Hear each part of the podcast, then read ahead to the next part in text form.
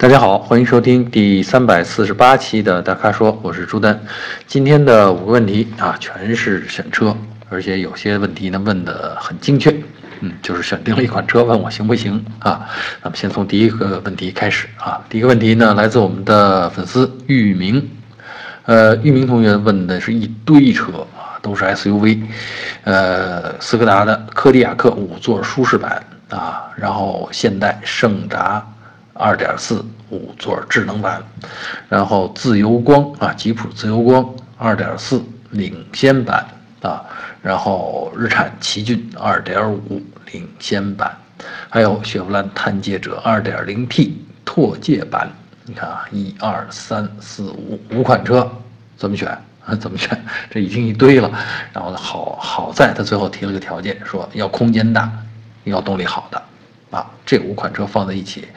要提到空间大、动力好，我先想到动力好。呃，动力好给我印象，动力的印象最好的啊是大众家的这个涡轮增压啊，也就是说，呃，斯柯达的这个柯迪亚克啊五座，呃，至至于是不是舒适版我不知道啊。呃，这个用的是 2.0T 的发动机啊，而且呢，它有330和380两种车型，330呢是 2.0T 的低功率标定。呃，三八零呢是高功率标定，呃，我其实我觉得这个动力感觉上，我觉得三三零已经就够了啊。当然，如果钱有富裕，来三八零也没问题。呃，为什么呢？这个大众家的这个扭矩的那种平台效应非常明显啊，大众家的涡轮啊，就是那种涌浪感非常明显，而且，呃，相比同样的这个探界者的这个。2.0T 发动机，探界者的那个扭矩呢很线性，啊，就是没有那种拉满弓射出去的那种感觉，是比较线性的啊。而且呢，它呢，大众的这个起这个平台的这个起点转速比较低，一千四百转就上了扭矩平台，就峰值扭矩就出来了。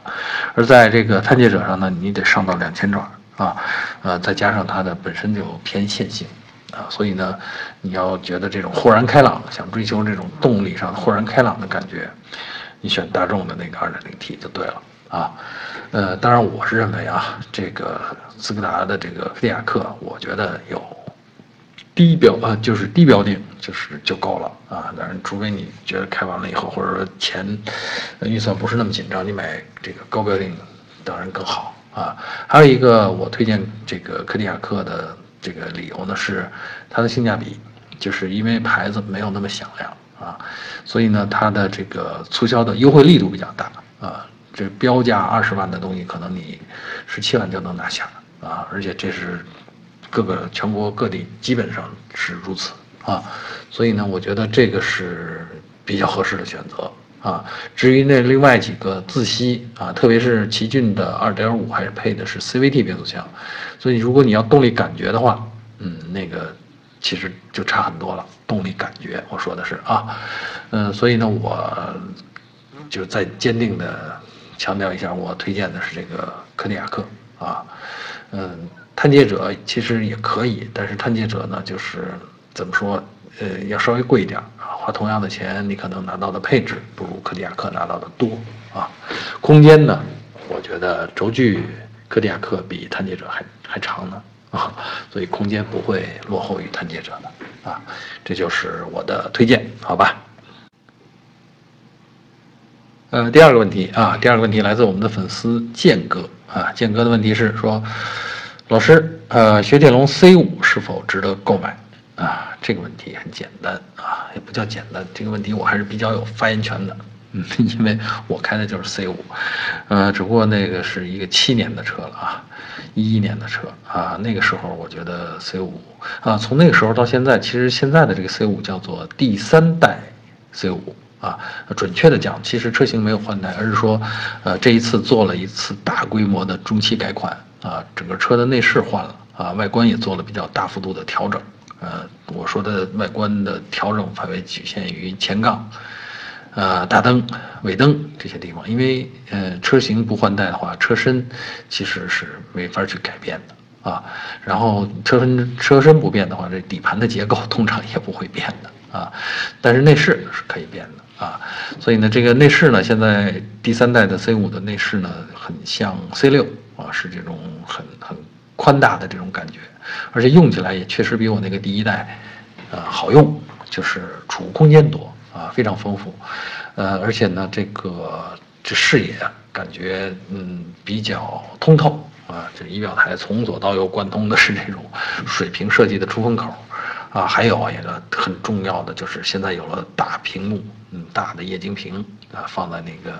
仪表台中控台上，这个这是原来我那第一代车上要花很多钱都不可能有的啊。嗯，其实我说的这个值得买啊，就是这个这个，我还是觉得这个 C 五确实是值得买的啊。我的买这款车的这个初衷呢，就是因为喜欢它的悬挂啊。和喜欢第二是喜欢它的，呃造型外观，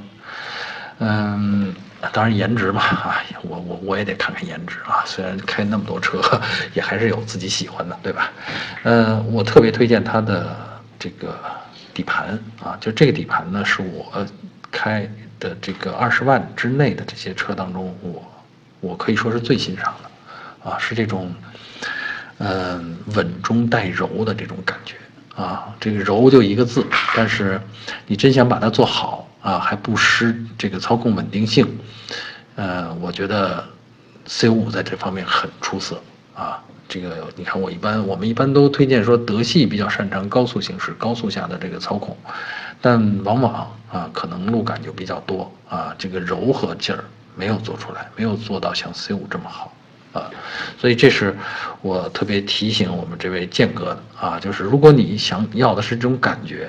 就是稳中带柔，或者说有点韧劲儿的这种这种柔和的这种感觉，我觉得 C 五是不二之选啊。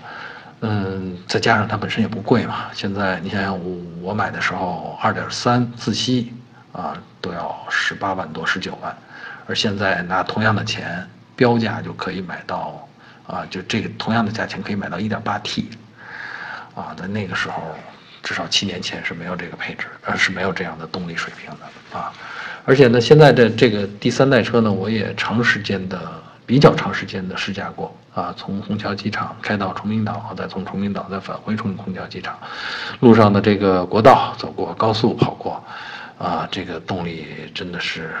很充沛啊，而且呢，现在的配置很齐全，呃。就是花这个十九万的这个这个价格里边拿到的这个配置，已经比当年多多了啊！这个座椅都带按摩了哈，而且这行车记录仪也是原厂的，原车出厂就有的啊，能够自动的记录。你想想，呃，还有呢，就是车上连，比如说连手机啊，连 CarPlay 啊这些，反正大家这个时尚青年们玩的东西，这个车上都能都能连得上啊。所以我觉得这个车呢，嗯。我值，我觉得值得推荐啊，嗯，没，因为没有太多用了这些年，也没有太多值得吐槽的地方啊。可能有一点就是说，现在这个新的第三代上面，没有我特别喜欢的那个弯道灯了啊，就是拐弯的时候它没有一盏，这大灯上面会会有一个专门照亮弯道内侧的一盏灯会亮起来啊。现在新的设计上面是没有这个灯的啊，这个可能。嗯，我觉得是个槽点吧。但是话说，没有这个灯的车太多了啊，有这个灯的车都是很少很少见的啊。这个可能你一开始没享受到，也就无所谓了，哈 哈好吧？所以呢，我的结论呢是 C 五啊，真的是值得买的啊。的前提是你得喜欢那个柔和啊、柔软的那个劲儿啊，这个稳中带柔啊啊。当然，这个车呢也还有一点呢，就是说，呃，可能跟大家想象的不太一样，就是。呃，所谓的没有太多的豪华感啊，比如说真的开起来的话，呃，这个发动机的声音并没有像大家想象的说能做到日系车做到天籁做到皇冠那么低啊，发动机传到车内的这个声音还是相对明显的啊，在这个价位上，在二十万这个价位上的跟其他车相比还是相对比较明显，呃，但是我觉得也没达到本田雅阁的那种。啊，激动人心的程度啊，啊，所以相对还是比较啊稳重、比较柔和的啊这种这种气质啊。好，这个话题说的多了点儿啊，因为本人就是车主啊。有人问我这个车该不该买，值不值得买，我自然就说多了。好啊。呃，第三个问题，回答我们的粉丝啊，陈阳啊，他的问题是：三十五岁的女性，第一辆车啊，选奥迪 A3 还是选凯美瑞？我觉得你要是女性，尤其三十五岁，我觉得真的没必要啊，还很年轻嘛，真的没必要去选凯美瑞。你图什么呢？对吧？凯美瑞那个车，说实在，现在那个前脸造型就相当的男性化。啊，再加上这个整个的后排，你你你，除非经常用到后排空间啊，经常用到这个车呢，去出入一些所谓的商务场合，所以我我觉得这个车如果作为女性来用，反正我在街上看到会觉得有点怪啊，有点不太匹配啊。那相反，我觉得奥迪 A3 非常适合这个年纪的女性开啊，而且我特别推荐呃两厢版，就是说呃 A3 的 Sportback。啊，然后呢？现在这个 A3 呃的价位，尽管它是豪华品牌，但是它的价位跟呃凯美瑞2.0是在同一个价位上面，大概都是二十万之内啊。这个那凯美瑞呢，你只能得到一个2.0的一个发动机，啊，A3 呢，你可以得到一个 1.4T 啊，还有这个这个七档双离合啊，而且。呃，豪华品牌，你想想这个很多零部件的，就是内饰的这个质感，就已经比凯美瑞要上升了一个档次啊。而且，A3 的颜值那么高啊，所以我觉得怎么说，呃，都应该是适合女性开的啊。还有啊，长度，车身长度，A3 比凯美瑞短了半米，你想想这停车的时候带来巨大的方便吧？啊，还有这个车的重量，A3 比凯美瑞轻了两百公斤。啊，就是净重就轻了两百公斤啊，就至少相当于车上少坐了三个人，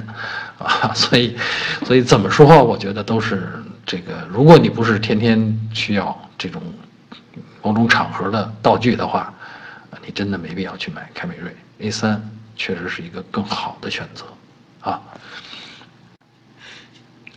呃，我们第四个问题来自呃我们的粉丝叫山川流水啊。他的问题呢是问马自达的昂克赛拉和大众的速腾该怎么选，啊，这两个车放在一起也挺有意思啊。这两个车可以说是，呃，比较热门的车型，但是呢，是一个见仁见智、萝卜白菜各有所爱的车型。那偏向喜欢原呃颜值的、颜值高的这个这个外貌协会的这些同学们，大概通常都会选昂克赛拉啊。而且呢，喜比较偏年轻化，就是你喜欢这种驾驶当中的这种互动、这种激动人心的感觉的话，那选马自达就对了啊。而速腾呢，是这种相对稳重的啊，相对保守的造型和稳重的行驶气质、行驶质感啊。所以呢，我觉得在这上边就基本上就见仁见智，就可以分开了啊。这个呃，颜值高的，你要是希望选个颜值高的车，你看重颜值的话，那昂克赛拉那那个。没错，如果你希望，呃，周围人的评价啊，看重周围人的评价，也就是说看重口碑的话，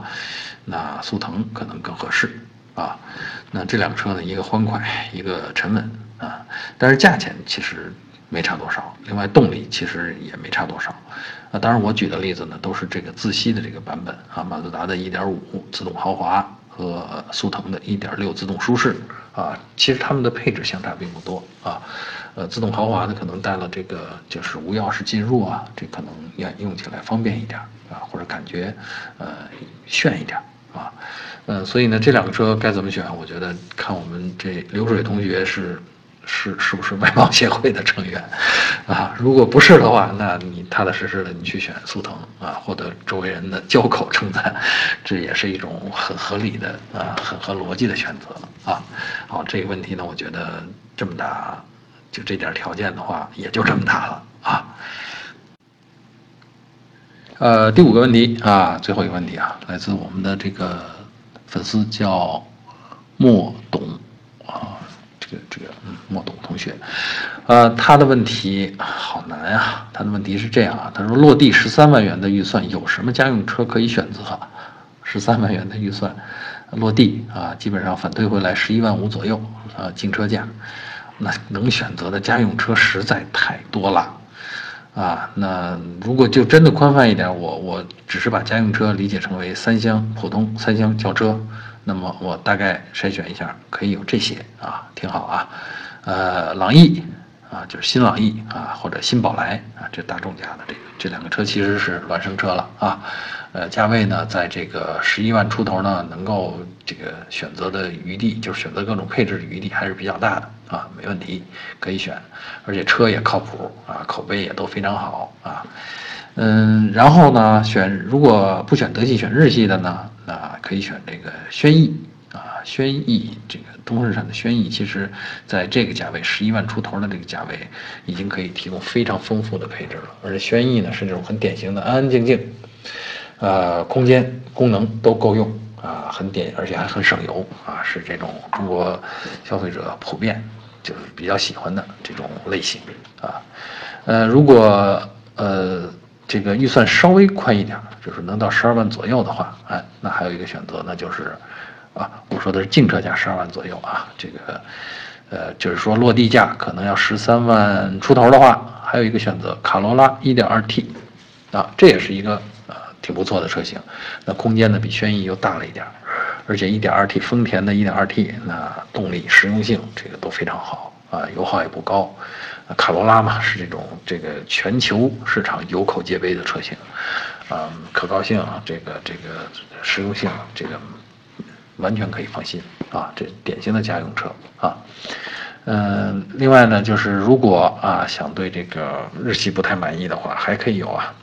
还有这个福睿斯，我们已经推荐了，以前上次推荐过啊。福特的福睿斯，福睿斯其实车那空间的大小呢，跟这个轩逸差不多啊，挺大的一个车，关键是宽度上挺大的，但是价位上其实不高啊，也就十万。然后呢，基本上福睿斯拿这个价钱，你可以买到顶配了哈。呃，它的好处呢，就是行驶比较稳健。如果你跑高速比较多的话。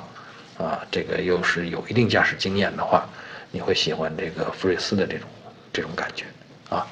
呃，另外再说一个吧，就是我们再多举一个例子，就是法系啊，这个标致三零八，其实算上优惠之后啊，也是在这个落地十三万元这个范围里边。三零八呢，就是各方面呢，就是做的，比如说有颜值啊，比如说有一定设计感，而且车内空间比个比卡罗拉都不小啊。然后这个十三万元的价位上，你能够选到很丰富的配置啊，这所以性价比很高的一个选择啊。所以你看，这个十三万，就现在能能买这么多种车型，这我还是只挑了其中很典型的家用车啊啊！希望我们这位莫董同学啊，能从当中选一选，试一试啊。